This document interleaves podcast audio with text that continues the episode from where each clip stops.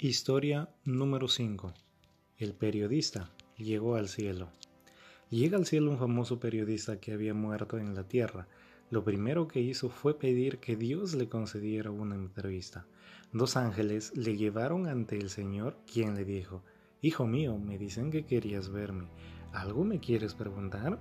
El periodista entonces le respondió, Señor, toda mi vida siempre quise saber ¿qué es lo más le sorprende de nosotros la humanidad? Y entonces Dios le respondió, que se aburren de ser niños y quieren crecer rápido, para después desear nuevamente ser niños, que desperdician su salud para hacer dinero y luego pierden todo su dinero para intentar recuperar su salud, que ansían el futuro y se olvidan del presente y así no viven ni el presente y mucho menos su futuro, que viven como si nunca fuesen a morir y mueren como si nunca hubieran vivido. El periodista se quedó un rato en silencio y luego dijo, Padre, ¿cuáles son las lecciones de la vida que quisieras que tus hijos aprendiéramos?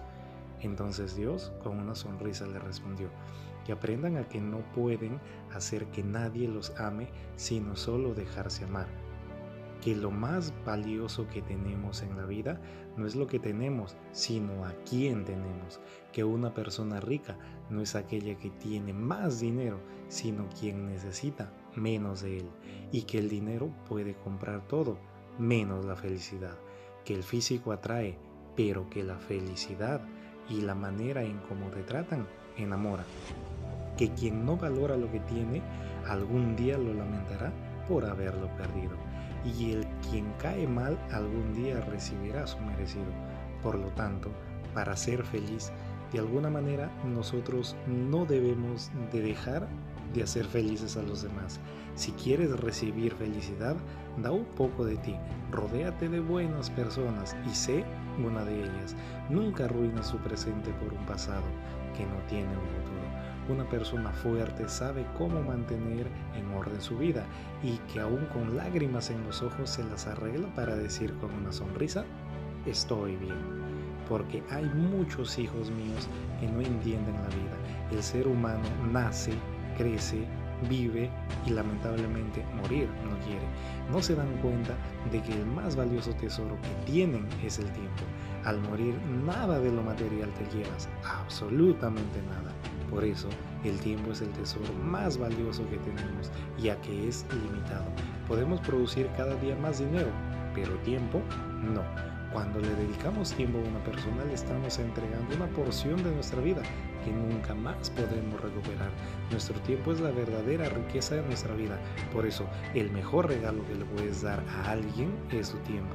Por eso, hijo mío, esto es lo mejor que siempre le puedes dar a alguien y debes regalar a tu familia o a un buen amigo ya que el tiempo, independientemente de lo que hagas en la vida, nunca volverás a recuperarlo.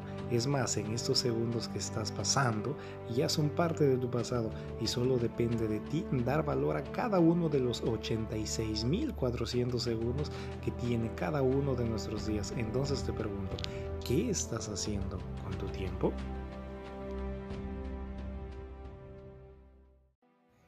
Historia número 6 las abejas no pueden volar. En la NASA tienen colgado un cartel enorme de las abejas en donde se puede leer lo siguiente.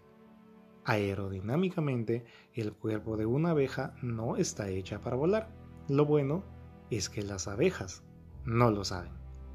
La ley de la física dice que una abeja no puede volar. Cada principio aerodinámico dice que la amplitud de sus alas es muy pequeña en comparación con su cuerpo para que pueda conservar un vuelo. Pero una abeja no lo sabe. Ella no conoce nada de física ni de su lógica pero vuelan de todas formas.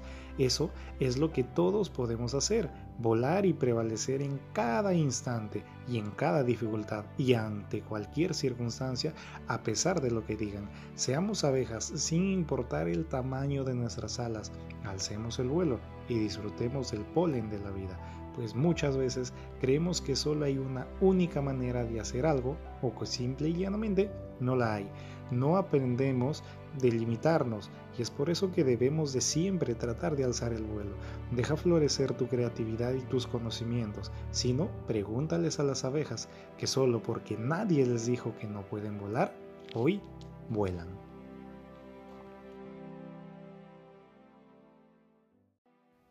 Historia número 7. El dinero en la vida. Al morir, el dinero se queda, pero cuando estamos vivos no tenemos suficiente para gastar. ¿Cuánto compartimos? ¿Cuánto dinero no nos habremos gastado? Uno de los magnates de negocios en China murió y su viuda se quedó con nada más y nada menos que 1.9 billones de dólares. Ojo, no dije millones, dije billones. Y se casó con su chofer. Él dijo, todo el tiempo pensé que yo trabajaba para mi jefe. Ahora me doy cuenta que mi jefe trabajaba para mí todo el tiempo. La cruel realidad es más importante vivir mucho que tener riquezas. Debemos esforzarnos por tener un cuerpo fuerte y saludable. En tu teléfono de última generación, el 70% de sus funciones son inútiles. En un vehículo lujoso, el 70% de los aditamentos que tiene son innecesarios. En una casa lujosa, el 70% del espacio no se ocupa. Las prendas de nuestro guardarropas, el 70% de ella no la usamos. Una vida de trabajo, el 70% es para los gastos de otros. Debemos proteger y hacer un buen uso de nuestro 30%. Ve a un chequeo médico así no estés enfermo. Toma más agua así no tengas sed. Aliméntate de hojas verdes, frutos secos y también de verduras. Aprende a dejar ir aunque duela. Esfuérzate para dar tu brazo a torcer, aunque estés en lo cierto. Permanece humilde, incluso si eres solvente. Aprende a estar satisfecho, incluso si te falta algo. Ejercita tu mente y tu cuerpo, aunque estés muy ocupado. Saca tiempo para las personas que te importan, en especial las que ves en el espejo. Ríe, ríe, ríe y sigue riendo, diviértete, que la risa es contagiosa y no cuesta nada. Y es que el dinero no lo es todo en la vida, sino ponte a pensar cuánto valdría económicamente tu familia para ti, cuánto valdrían tus hijos para ti. Y si por ejemplo tienes algún familiar que ya no está en este mundo, ¿cuánto darías por volverlo a ver? ¿O cuánto darías porque te dé un abrazo? ¿O simplemente un simple consejo? ¿El dinero es importante? Claro que sí, pero la vida en sí misma tiene un valor inimaginable que cuando lo pierdes, ninguna riqueza podrá recuperarla.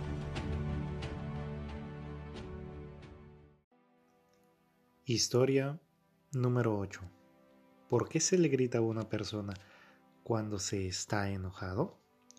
Cuenta una historia tibetana que un día un viejo sabio preguntó a sus seguidores lo siguiente. ¿Por qué la gente se grita cuando están enojados? Los hombres pensaron unos momentos y alguno respondió, porque perdemos la calma, por eso gritamos. Pero, ¿por qué gritar cuando la otra persona está a tu lado? preguntó el sabio. ¿No es posible hablarle en voz baja? ¿Por qué gritas a una persona cuando estás enojado? Los hombres dieron algunas que otras respuestas, pero ninguna de ellas satisfacía al sabio. Finalmente, él explicó. Cuando dos personas están enojadas, sus corazones se alejan muchísimo. Para cubrir esa distancia, debe de gritar para poder escucharse. Mientras más enojados estén, más fuerte tendrán que gritar para escucharse el uno al otro a través de esa gran distancia. Luego, el sabio continuó. ¿Qué sucede cuando dos personas se enamoran? Ellos no se gritan, sino que se hablan suavemente. ¿Por qué? Sus corazones están muy cerca. La distancia entre ellos es tan pequeña que no necesitan hablar ni tan siquiera fuerte. El sabio sonrió y dijo, cuando se enamoran aún más, ¿qué sucede?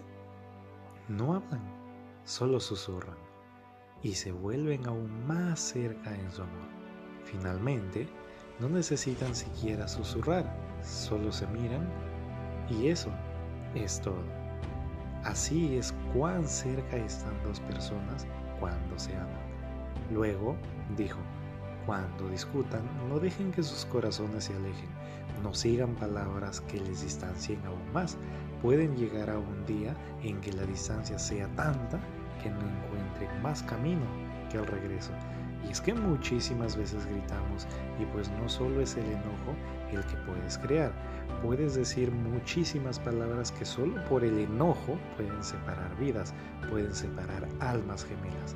En lo personal, te sugiero que siempre trates de escuchar, aunque sea muy difícil o aunque sea muy fácil de practicarlo y verás que solo te ahorrarás muchísimos problemas, sino que también de esta manera solucionarás la mayoría de ellos.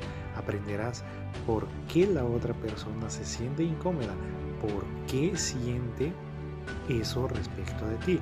Solo recuerda que tenemos una vida y se ha hecho para compartirla con alguien que es muy especial para nosotros. Esto ha sido todo por el episodio de hoy.